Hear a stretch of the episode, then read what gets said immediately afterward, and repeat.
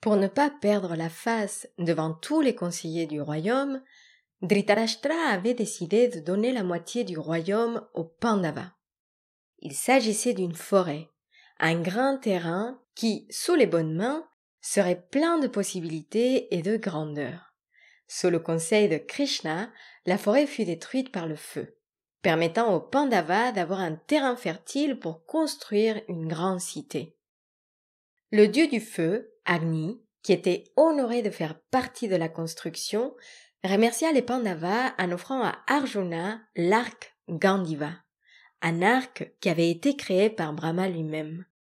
Si vous avez lu la Bhagavad Gita, vous avez probablement reconnu cet arc qui tombe des mains d'Arjuna lorsque celui-ci est plein de désespoir à la veille de la bataille.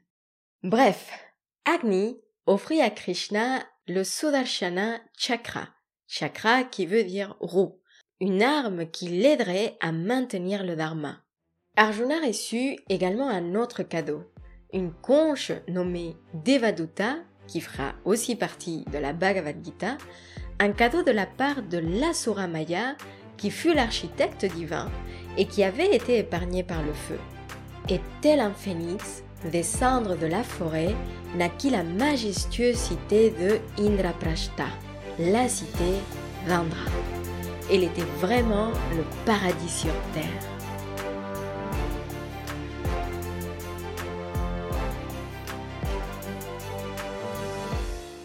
Les Pandavas, Kunti et Draupadi habitaient le palais de Indraprashta et gouvernaient selon le Dharma. Tout était calme et la cité était prospère. Vous me direz, on avait bien besoin d'une petite pause aussi. Et puis un jour, des voleurs s'introduisirent dans le palais. Arjuna, qui les repéra en premier, voulut savoir si tout le monde était sain et sauf et rentra dans la chambre de Draupadi sans permission. Pour cette faute, Arjuna fut puni et dut partir en exil pendant une année entière. Il profita donc de cette année pour vivre comme un ermite, apprendre des sages et visiter les lieux sacrés. Il eut d'autres épouses, dont la sœur de Krishna, Subhadra, et rencontra même Hanuman, le singe héros du Ramayana, qui lui donna d'ailleurs une leçon de dévotion et d'humilité lorsqu'Arjuna devenait trop arrogant. Le retour d'Arjuna marque la fin du premier livre du Mahabharata. Eh bien, il se sont passé des choses hein, pendant ce premier livre. Commençons donc le début du deuxième livre de cette aventure. Les Pandavas, toujours généreux et accueillants, invitèrent les Kauravas à Indraprashta. Et très vite, ils comprirent qu'ils ne pourraient rien faire face à leur nature divine. Partout où ils passaient, les Pandavas aimaient des bonnes choses. L'air autour d'eux était toujours frais, toujours agréable, et Duryodhana était bien forcé de reconnaître que le palais était admirable. Les sols de cristal se confondaient avec des bassins d'eau pure, et uniquement les personnes qui faisaient preuve de discernement distinguaient les deux. Vous le voyez venir, Duryodhana tomba dans un bassin d'eau en pensant qu'il s'agissait d'un sol de cristal.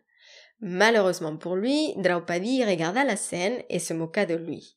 Pour elle, c'était bien la preuve que Duryodhana était aussi aveugle que ses parents. Et alors là, déjà que Duryodhana est sensible et jaloux et qu'il a une propension à la haine, vous pouvez imaginer sa réaction.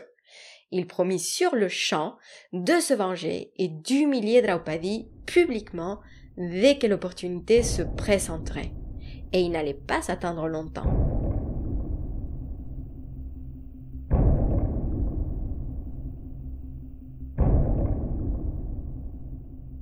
De retour à Astinapura, Duryodhana se plaignit auprès de son oncle Shakuni. Tel un enfant faisant un caprice, il était fou de rage et ne supportait pas la lumière des Pandavas. Et Shakuni, qui n'était pas un bon conseiller et qui n'avait jamais aimé les Pandavas lui-même, proposa un plan pour les dérober de toutes leurs possessions.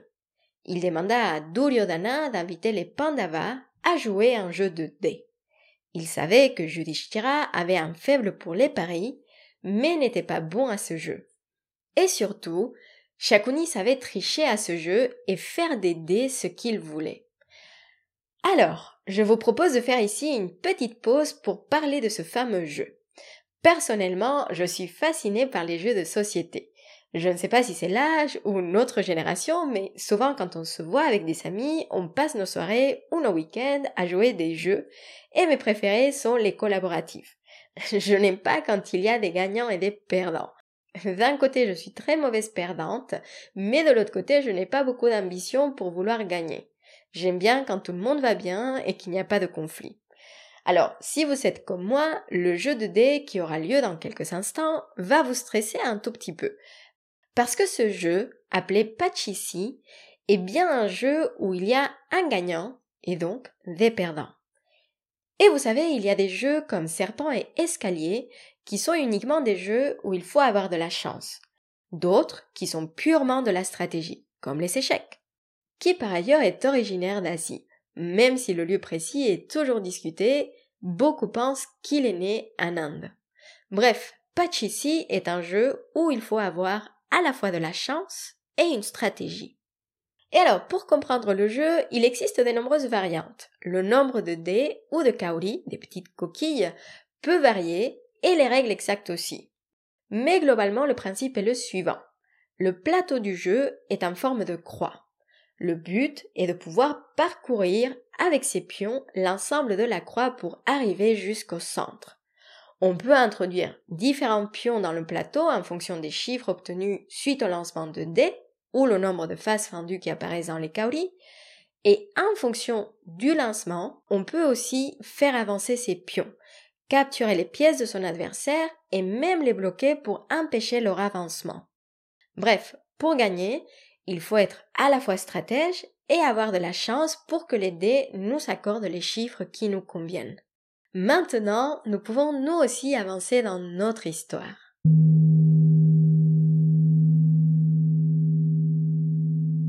Et Shakuni, qui était déjà un grand stratège, vous imaginez qu'en trichant avec les dés, il avait tout pour gagner.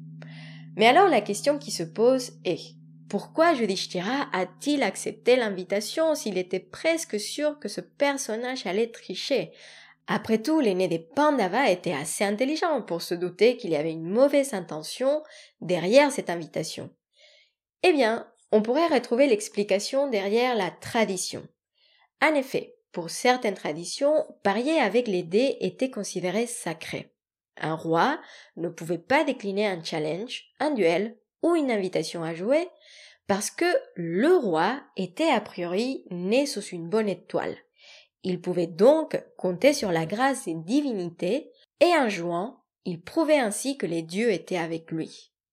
Et ici, j'ai trouvé une interprétation assez intéressante parce que, au moment où l'invitation est envoyée et acceptée par Yudhishthira, ni Krishna ni Draupadi sont présents.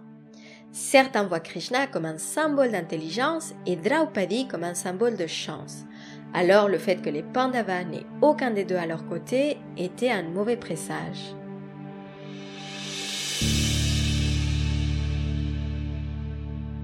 Yudhishthira accepta donc l'invitation et comme Pachisi se joue à deux, Yudhishthira serait le représentant des Pandavas et Shakuni jouerait pour le compte des Kauravas.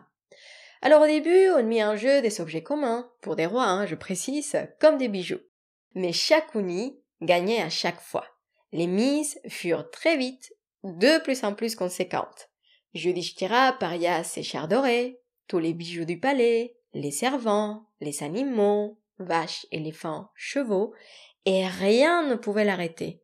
Il était complètement absorbé par le jeu et toujours confiant que les dieux l'aideraient à gagner le moment venu. Et en regardant le jeu, et on peut les comprendre, les Pandavas avaient de plus en plus de mal à voir leur faire perdre à chaque fois. Ils savaient bien que Shakuni trichait, mais ne pouvaient pas le prouver. Et de l'autre côté de la salle, Vidura n'arrêtait pas de supplier Dhritarashtra d'arrêter le jeu, mais ce dernier resta silencieux. On joua onze fois et le fils du Dharma perdit à chaque fois. Et c'est alors que Yudhishthira mit en jeu ses frères, croyant, espérant que la chance apportée par les dieux se manifesterait finalement. Eh bien non.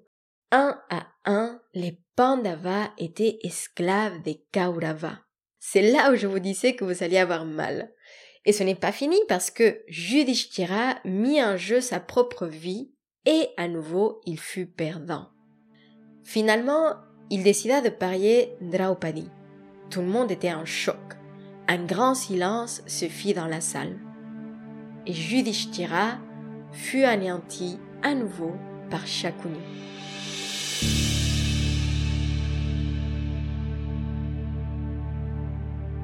On appela Draupadi et elle refusa en expliquant que si Judishthira s'était perdu lui-même avant de la parier, il ne pouvait pas la mettre en jeu.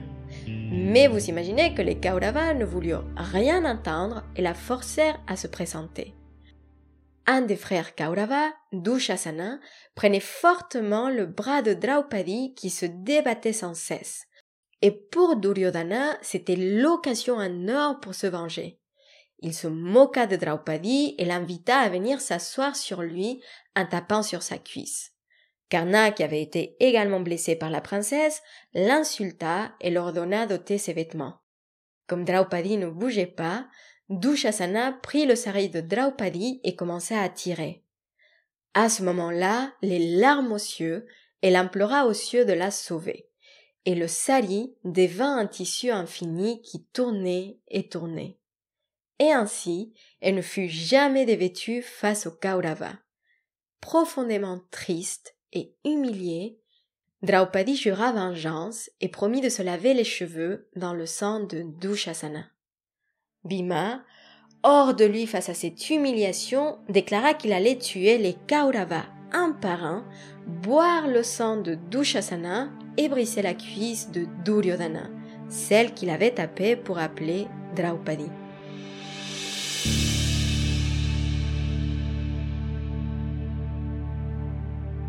Face à la tension qui montait, Vidura supplia à nouveau Dhritarashtra de tout arrêter. Et le roi aveugle accepta finalement. Pour remédier à la situation, il offrit à Draupadi trois vœux et elle demanda la libération de ses maris et la restitution de tout ce qui avait été perdu. Et compte tenu que la cupidité avait déjà fait beaucoup de dégâts, elle ne voulut pas un troisième vœu. Et bien sûr, cela n'empêcha pas Karna de se moquer du fait que les Pandavas avaient été sauvés par une femme. Alors, les Kauravas proposèrent un dernier jeu avec les conditions suivantes. Les perdants devraient partir en exil pendant douze ans et passer une année incognito. Si jamais ils s'étaient découverts pendant cette dernière année, ils devraient repartir pour douze années d'exil supplémentaires. Dhritarashtra, qui aurait pu faire quelque chose pour empêcher le drame, resta toujours silencieux, aveuglé par l'amour de son fils et par sa propre avarice. Vous connaissez la suite. Les Pandavas et Draupadi quittèrent la cité portant uniquement leurs armes. Kunti voulut les accompagner, mais Yudhishthira la rassura et elle resta dans le palais. Et, à ce moment-là, tout le monde savait déjà que la quatorzième année serait une année de destruction.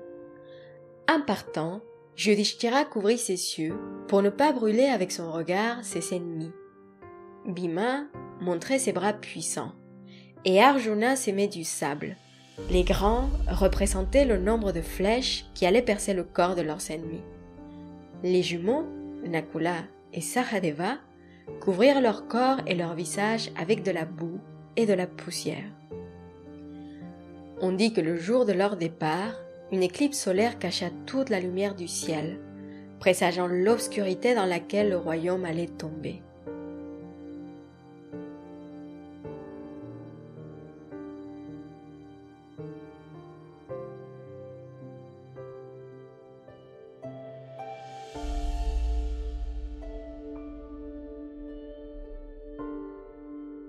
Mais pour ne pas vous laisser sur cette note obscure, je partage avec vous cette citation de Jean-Paul Sartre qui nous dit Plus claire la lumière, plus sombre l'obscurité.